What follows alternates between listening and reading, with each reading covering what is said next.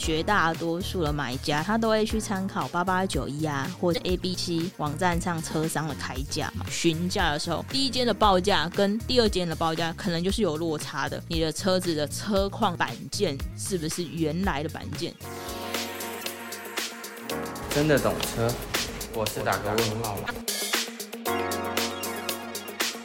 今天好吗？这里是真的懂车。我们是个有鲜明立场的节目，专门聊大家对中古车业好奇的议题，用最直球的方式分享行业真心话，帮助大家别再踩坑。Hello，大家好，我是车业市场派的 a l i。今天呢，想要跟大家聊一个有关于卖车的问题。其实有绝大多数的买家，他都会去参考八八九一啊，或者是 A B 七。网站上车商的开价，假设来说好了，嗯，我要卖一台车，我可能就会去看到，呃，网站上车商的开价，他可能会开一百万，那我就会可能心里就想说，好吧，那我就是也想要卖一个一百万，或者是量稍微退让一点点，九十八万这样子，九十八万到一百万这个区间，因为会觉得我这个车子可以卖到九十八万、一百万的价格。那我就自己卖就好了，为什么我还要给车商去卖这个卖价呢？我这个车明明就是可以卖到这样的价格，为什么我要便宜卖给车商，让他们有一个利润的空间呢？就会期待说自售的车子啊，可以卖得跟车商的开价一样。但我也必须说，想要把车子卖得跟车商开价一样的价钱，不是不可能。第一个，除非你的车子都很新啊，跟你买车的下一手，他不需要去担心有关于任何车子的风险，这种状况啊，去走私人的买卖交易其实会挺合适的，因为你的车子大概就是只开个一两年嘛，那看起来好像也没有什么使用，而且通常车子可能新车保固会落在三年到五年，那新车保固都还在嘛，所以基本上呃，下一个买家去接手。这样子的车子呢，都不会有太大问题。即便啊车子有问题，哎呀，其实简单处理就是都回原厂去出保固就可以了。只是我们就回过头来，我们来探讨一个问题，也问自己的一个问题，就是当你在自己做买卖的时候，有没有办法提供跟车商一样的交易细节呢？其实车子啊，给车商收购之后，车商就会把他们收到的车子啊，做了一些所谓的前置作业。比如我们这样子来讲，整备车子的这件事情，他们就可以分成三个部分：外观、内装啊、引擎、底盘这些。那其实，在外观的部分很直观，就是车身的烤漆啊、漆面，呃，钣金的部分就是属于铁件嘛。那有一些一般烤漆的部分呢，可能就是属于前后保感这种塑胶件的烤漆。那当然也包括一些玻璃啊等等这些外观的部分。其实啊，在这些烤漆的部分啊，对于一般消费者而言，其实都还算容易处理。那烤漆擦伤啊，甚至是说车上有凹陷的，你用的处理方式其实都不太一样。那现在其实修复的技术也非常非常的多元，有些是直接用拉的啦，那有些直接是用敲的啊，其实处理的方式就不太一样。那在于内装整理的部分呢，光是内装其实就有分成我们比较常见的啊，椅子、仪表啊、中控啊、天棚，甚至是车里面的按键，然后隔热纸，这些都是比较属于常见的项目。只是我刚刚上述举这些椅子、中控、天棚、按键、隔热纸，它其实都是分别在于不同厂商的处理。因为这些项目啊，都各自有专业的店家在做施工，没有办法说，诶，你找一个店家，然后就可以一站解决完成呐。对，那内部的部分，内部其实就是分为，呃，底盘啊，那检查五油三水，这是很基本的，还有轮胎啊，那通常这些东西啊，这些项目。通常给保养厂去做处理啊，他们都能是一手包办，算是比较简单的部分。那我觉得会比较有技术门槛的，真的就是在于内装，你都要去分别找不同的厂商，然后跟他们不同联系，然后做沟通、做报价。这个会对于这个一般消费者在处理内装部分会比较有技术门槛。好，那关于车商下去做这些所谓车子的整备部分，它这个东西都走完了。那可能就要去怎么样？他需要去把他的商品给广告给曝光啊。所以当然，一般呃很直观的，就是会有所谓的呃平台上架费用、刊登的费用，因为毕竟不是每一个平台都是佛心来的，都不收钱。它有一些专业平台、流量大的平台，他们就是所在于什么，专门要买车的受众嘛。这个我们在很初期的时候有说过啊，就是你上架都是要付钱的，只是说付钱付的多寡的问题而已。那其实现在。网络的时代嘛，大多数的行业其实都已经靠着网络在做生意。以前我们都强调店面、店面、店面，早点就是要什么 location、location、location，但其实现在也不一定要这样子，除非啊你的品牌啊，就是大家那种耳熟能详、大家都知道的品牌。就是选在什么人多哇，无脑做曝光，客人早就认识你啊，认识这个品牌，他就是直接看到你开店在那里，然后他就会上门做消费。但是其实啊，车商不一样，车商是很辛苦的，原因是因为啊，其实每一个联盟啊，他们给车商啊帮助啊都非常有限，呃，体制其实也不太一样啦，而联盟对车商的监管，其实坦白说。大多松散了，因为联盟也是希望很多车商可以去加嘛，所以他们对于车商的控管就不会太严格。那关于联盟这一题问题呢，就有机会可以来跟大家聊聊。那关于车商联盟的问题啊，像是联盟给车商什么样子的资源，那车商呢又是怎么看待联盟啊？每个联盟文化又不一样啊，这类的问题是很值得开一集来专门。跟大家探讨一下。哦呦，我怎么又自己 挖坑给自己跳了？哦呦，好啦，反正呢，即便是车商他去加入联盟，还是怎么样，还是你得要去靠自己的公司去行销，行销自己的公司，然后去曝光你的商品嘛。那我记得啊，刊登平台就大概一台车六十天的刊登期，大概就会落在四百块左右。那你们会觉得，诶，刊登六十天，嗯，是很长的刊登期吗？嗯、六十天两个月很长吗？其实不是这样子的哦，因为啊，其实车子的金额就比较大嘛，那动辄几十万、几百万的商品，消费者啊，你们在决策的这个过程就会比较长一点。你可能从一刚刚开始在看车子，然后你就会寻寻觅觅的看，诶，我大概预算会怎样？我可以买到怎么样子年份的车子？那甚至是你有好几款在挑，所以你可能在于计划要买车的时候，你可能就会需要个一一到两周的一些寻寻觅觅的。就是找车的这个期间，所以你说一到两周，可能七天十四天，那对于车上一台车子去刊登六十天，这个比例其实已经占了过就是将近一半了。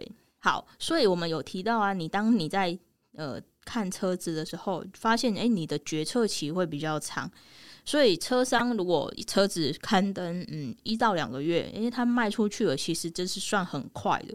那如果就是你放个三到四个月啊，然后这个车子卖出去啊，嗯，比较是属于正常的范围。那当然了，也有很厉害的车商，他可能收到车子哦，一周内或者是在呃一个月内就马上卖掉。他这种的经营模式可能就是比较偏于呃快速轮转。那快速轮转就是在于什么？它的利润啊可能也不高。那只要就是有小赚钱，那车子啊就会呃出手这样子。那其实就也有关于每一个车商他去操作跟营运模式的不一样，所以啊，嗯，如果说我们抓三四个月的卖车属于是正常范围，那更不用说是什么，有一些市场上的车子就属于就比较冷门嘛，它可能得放上半年、一年，你要想要一笔资金那放着不动，你不论你是自有的资金还是属于融资来的资金，你车子啊没卖出去。毕竟会在方方面面啊去产生成本，对吧？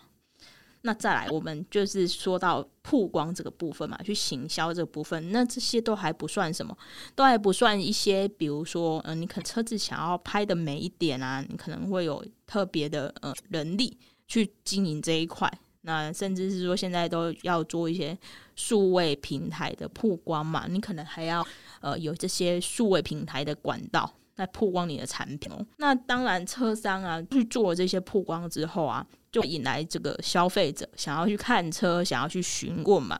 所以我们在前几集有去讲到，诶，这个车子有第三方认证是一件非常重要的事情。那车子现在呢，我觉得嗯，有第三方认证啊，都已经是属于是基本的配备。只是差异什么？差异在于各家认证书的表述方式有差异而已。这个其实就会跟联盟会有一点点的关系。举例来说，知名的那种莱茵认证，就大家呃比较有稍微研究，可能就会知道，莱茵认证呢，在台湾我记得就是二至三个检验据点。那它这个检验据点是什么？你要把车子开到他们的检验据点去。才有办法进行认证的。那他们的认证非常非常的详细，项目也非常非常非常的多。那当然价格也非常非常的昂贵，就是在于做认证这件事情来说。那这些详细的检查项目啊，也都会给你类似一个就本子一本就是认证书的概念啊。那当然也有一些认证项目啊，它可能就是查查车子的结构、引擎、变速箱，那可能这是也也也要落到三四千块啊。那举例来说啊，有一些比较详细的认证书，它可能就是会大概就取中间嘛，它可能也不收到那么贵。那一份认证书呢，大概就是有大概五张吧。那这五张就是有清楚的表明这个车子的一些基本资料。那还有包含什么烤漆啊、轮胎的深度啊、引擎有没有异音啊、底盘啊一些刮痕，它们这个认证书上面呢、都会蛮详细的表述。所以我认为，就是这些认证书就会很足够了啦，就很足够说，车主去认识一台车子，他当下的状况是怎么样的。那当然还有一些认证书，它就会表示，诶，这个车子结构没有受伤，所以在外观板件就没有特别注明。那到底什么是外观板件呢？哎呀，这请听 EP 九销售话术全车原板件这一集好不好？也就是说，像这种认证，它其实也会产生成本的啊。就不论你是车商，还是你是已经买到一台车，然后你想要去做额外的认证，其实这也都是要收费的。那更何况就是你去买车子的车商呢，已经把这个认证给完成了。其实这件事情也会有成本的产生哦。那再来啊，在嗯，我们看完诶这个认证书啊也都齐全了之后呢，你车商啊，你可能你要请业务嘛，可以去接待客人啊，然后协助客人呃交易细节啊等等的问题。那有业务接待这件事情呢，其实就是一个人力成本。那为什么一定要有业务接待呢？第一个。我们会讲，像希望我们买车的时候可以去对到统一一个窗口嘛，不会说你今天第一次来看车是 A 业务接待，那你今天可能第二次来看车又是 B 业务接待，那这种情况下有有可能会造成什么？会造成说你在可能第一次看车的时候，你所接收到的资讯，跟你在第二次看车你所接收到的资讯不太一样，就这么说好了。嗯，你如果第一次去看车啊，第一个业务给你一万块的空间，那第二个业务啊，他可能就给你五千块的空间，那这时候你会不会觉得蛮莫名其妙的这样子？其实这样这件事情是不好的，因为这个很容易造成什么？很容易造成所谓的价格战啊、恶性竞争这种状况。所以啊，就是从业务啊去对单一的窗口，不会说，诶，你可能在不。车上看车，然后都有不同的业务来接待你，这样子其实感受也会比较好。那加上你可能中间有一些洽谈的进度，甚至需求，你原本接待这个业务可能就会比较了解你的。那你跟业务在洽谈的过程中啊，可能也会去借助他的专业，去帮你比较说，诶，你可能在犹豫某一些车款，那他。帮你分析，你可能会觉得，嗯，那我可能会怎么样做选择？对你来说，你这个买车决策啊，就会比较好的。那通常你在车子看得差不多的时候，你就会怎么样？要求业务呃陪同试乘嘛。那可能在陪同试乘的过程中，你也是在认识这个车子的一环。那认识车子一环的时候呢，比如说你可能在知道诶跟车怎么做使用啊，Apple CarPlay 无线的怎么做使用啊，那这个呃。中控啊，是不是有无线充电的功能啊？等等，你这些啊，都是你在认识这台车的一个过程。那甚至有些客人也会比较细心一点点，他就会怎样？他就要求去要求要顶高底盘。那这些很常见的要求啊，其实在中古车商业务而言，它都已经是家常便饭了。那通常啊，都是可以来配合客人。那假设说你可能去跟自售交易，那你有一个想要顶车子底盘的这个需求，那当你有这个需求出现，你在这个自售的方面。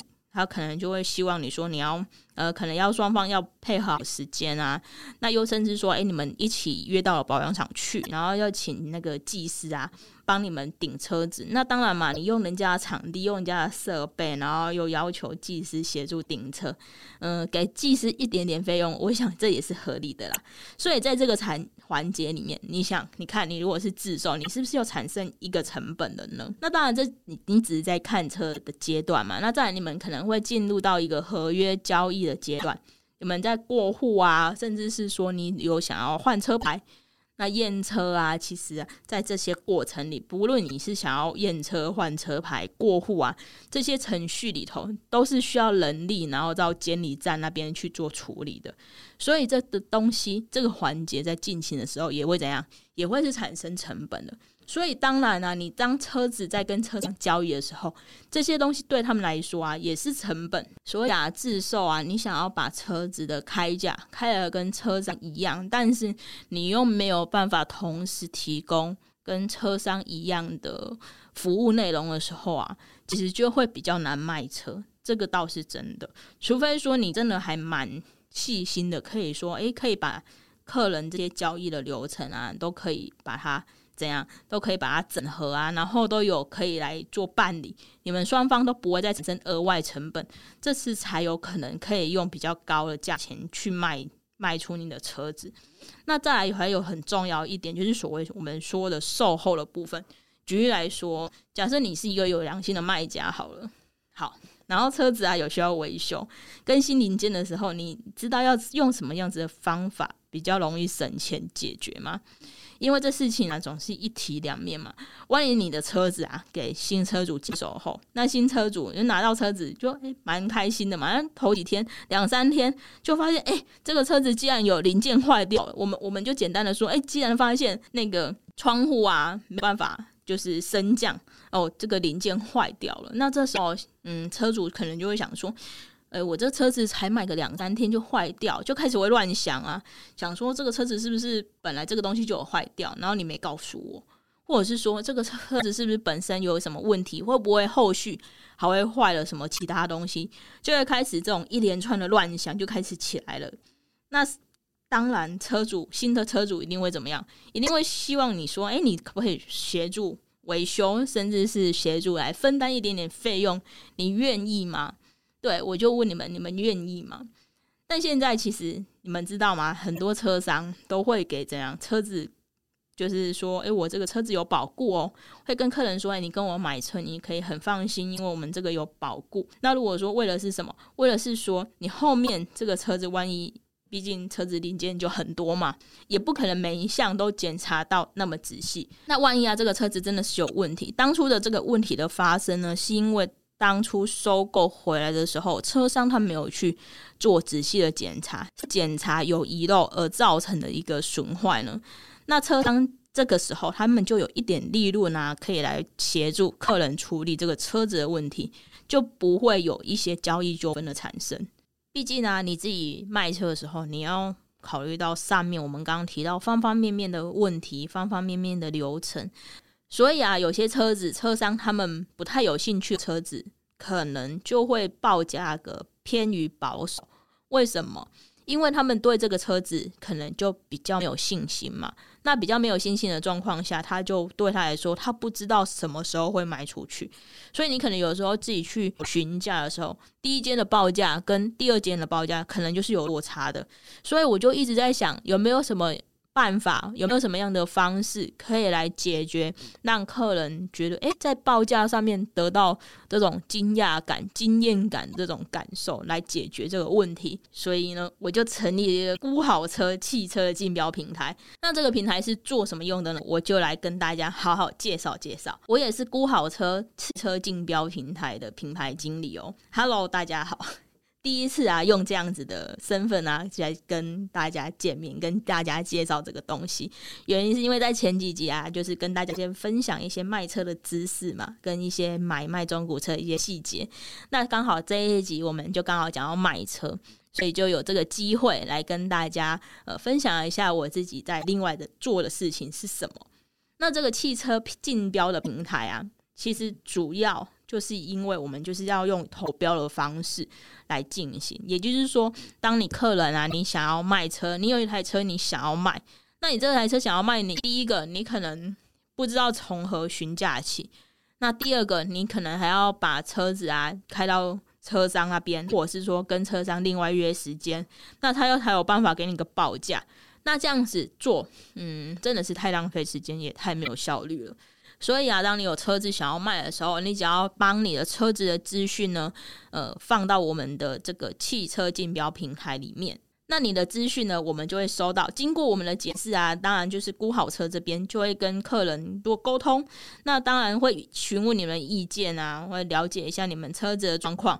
跟客人呢、做一个所谓什么车子状况的确认，因为这个确认实在是非常非常重要，因为我们会把这个资讯哦开放给我们各个合作车商伙伴来进行投标。那其实有讲到嘛，车子会影响车价的，不论有里程啊、颜色等级之外，其实一个很重要的重点是什么？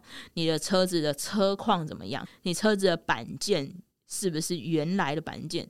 其实这个是在卖车。非常非常重要的事情，因为有时候你可能差一片板件，这个估价在车商的估价里面，可能就会少少个一万、两万、三万，甚至是比较贵的车，少个十万块都是有可能的。所以啊，我们在了解资讯的时候，我们一定会非常非常详细的，我将你们的车子的资讯呢，给这个我们的合作伙伴给知道。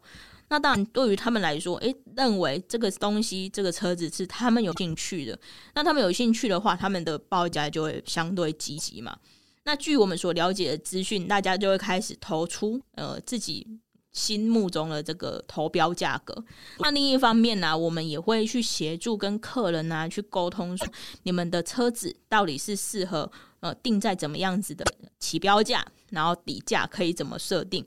那这样子的沟通呢，就会就会产生什么？就会产产生客人呃可以有有依据的，可以来定出它的起标价跟底价。那车商可以透过他们所看到客人车子的状况，来评估说这个车子啊适合呃收购价会落在什么区间。那当然就会很多车商来开始做投标，而进而这样子呢，就可以产生一个良性的循环，而不是现在就是很传统的方式，就是说知道有车商，哎，第一间车商估。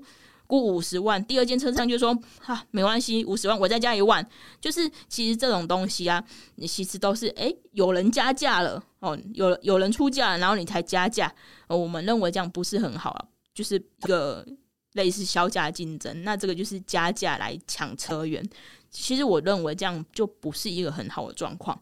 所以当这个东西估好车的品牌启动之后呢，当然，你这个产品你有兴趣，那你有兴趣，你的意愿就会高一点。那再去做呢，两方各进一步的沟通，那各进一步的评估，那我们就会怎样？共识越来越接近嘛。那共识越来越接近，我们这个成交的机会啊，其实也会越来越高的。那我们的车商合作伙伴呢，其实在全台湾都有。目前啊，我们也很积极的啊，在招募我们的车商合作伙伴。那假设如果你是中古车的同业，那欢迎到我们下面的资讯栏找到我们的官网，在官网上啊可以送出申请，就可以加入我们估好车的伙伴。那当然啊，你如果是客人，那你有车子想要卖，也欢迎啊你将你的车子的资讯啊。呃，pass 给我们个估好车网站，那估好车网站啊，就会有专员跟你联络，然后我们就会进行你们车子的车况确认。那下一步啊，就会帮你安排竞标的日程。好啦，那今天就先这样子了，拜喽！我们会用市场派的视角持续分享，也邀请你到 Apple Podcast 或 Spotify 给我们好评，让我们更有动力。也可以到 IG 搜寻真的懂车，一起交流，一起懂车。还想听什么内容？欢迎留言让我们知道。拜喽。